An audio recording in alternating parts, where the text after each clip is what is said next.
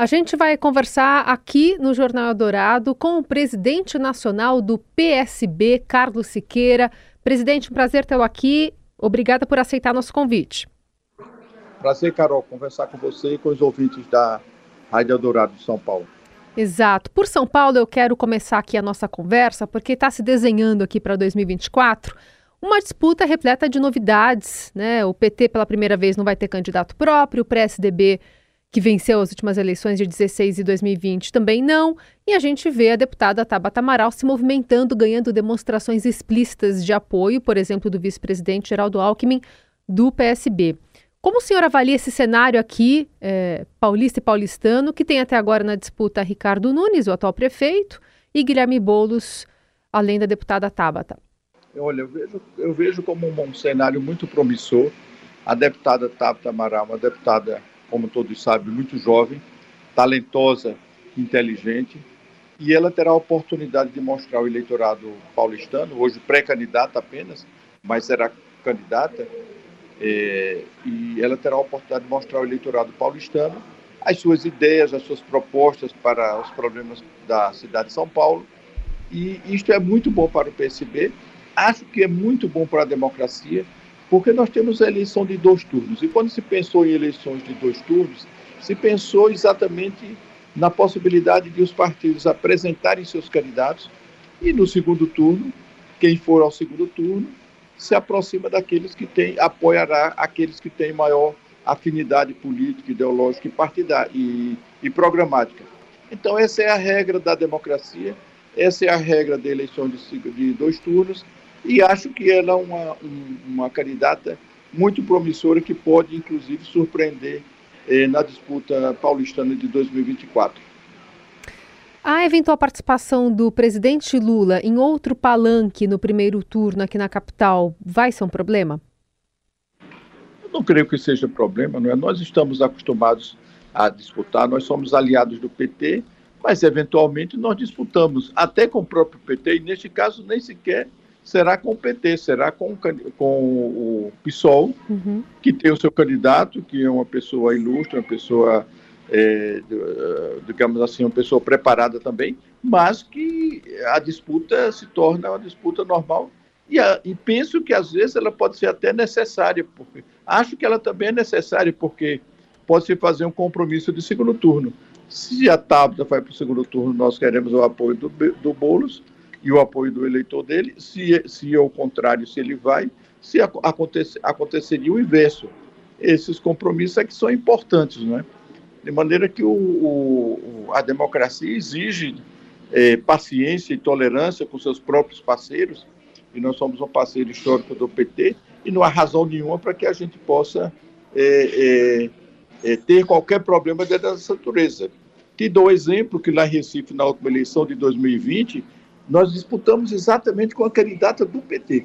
Então, João Campos disputou com Marília Reis, que era candidata do PT. O presidente Lula foi lá, fez campanha, o PT fez suas campanhas, nós fizemos a, a nossa, e no segundo turno estávamos, é, é, vencemos a eleição. Em, em outros lugares já aconteceu isso muitas vezes, em Campinas, nós disputamos a eleição com um candidato do PT também, há alguns anos atrás, é, em, em, várias outras cidades do país, eu vou dar como apenas para lembrar essas duas. Por que não fazer lá em São Paulo? Deixar e... de fazer.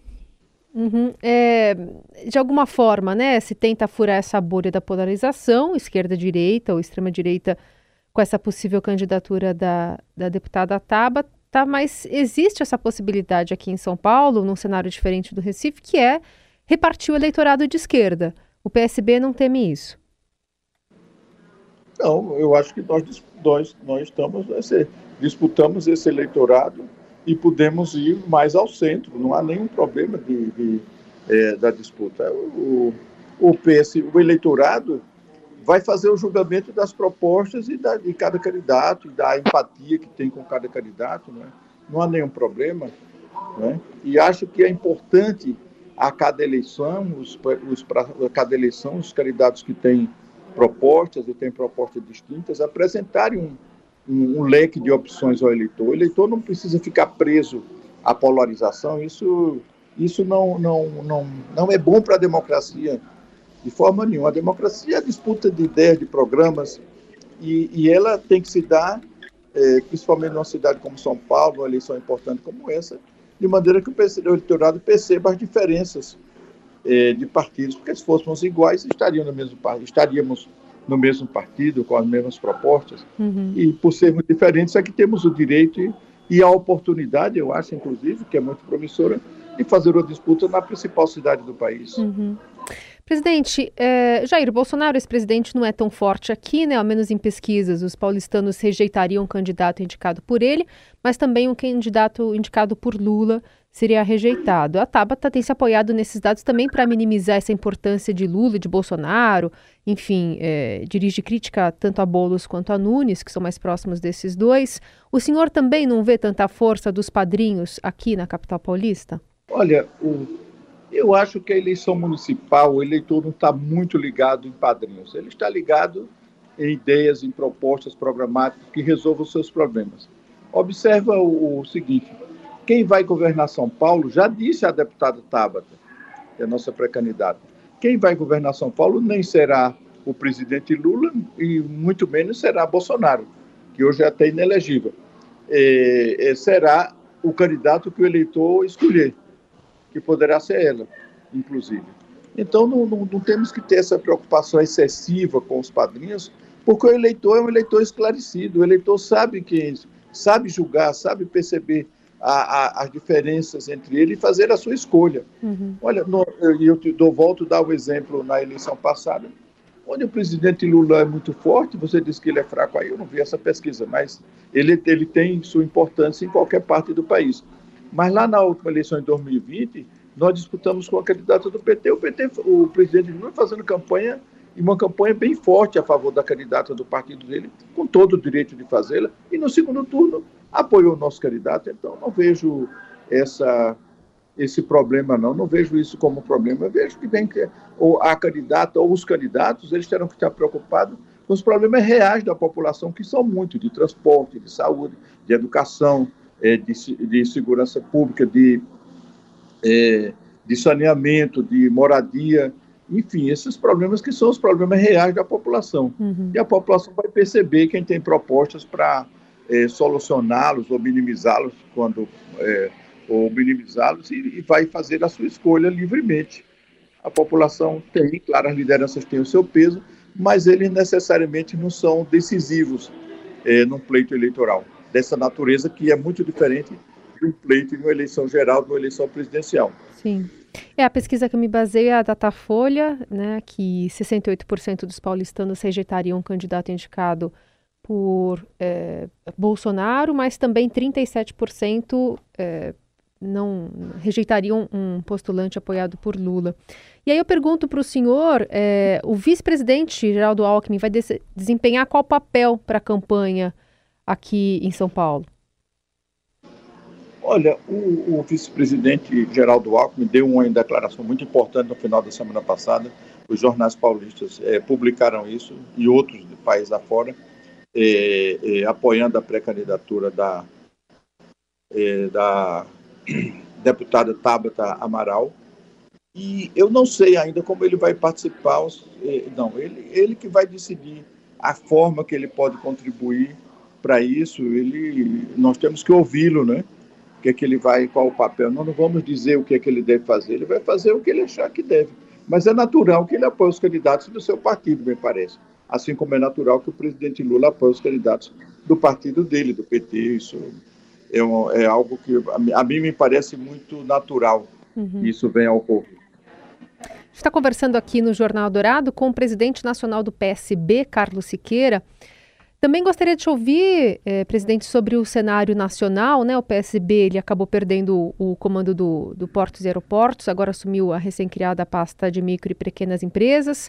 Nessa avaliação, essa reforma sacrificou a base para trazer partidos que não apoiam Lula, pra, né, que estavam na campanha.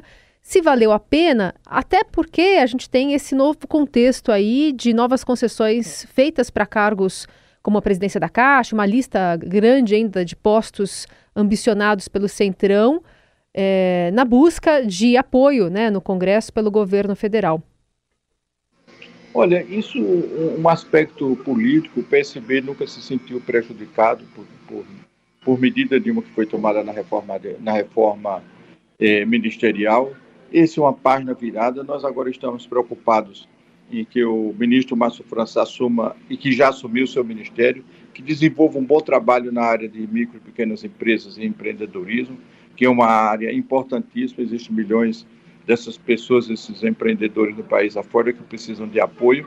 E também precisamos é, é, fazermos uma avaliação positiva no geral do governo. A economia começa a crescer, o emprego começa a cair, a inflação está controlada, há um marco fiscal que foi aprovado pelo Congresso e outras medidas fiscais que poderão melhorar ainda a economia, de maneira que nós esperamos que o cenário seja um cenário que vai evoluindo gradativamente e nós, quando apoiamos a, a, a candidatura do presidente, apoiamos porque vimos nele uma possibilidade de melhorar o país e estamos vendo o país melhorar. Não há nenhuma um, um óbice à, reforma ministerial que ele fez. Eu fiz observações de natureza política, jamais também falei e falo, reitero muitas vezes, sempre que for necessário, que não estamos apoiando o governo por, em razão de de cargos. Nós apoiamos o governo por uma razão política, ideológica e programática. Não, é por, não, não estamos lá em troca de cargos.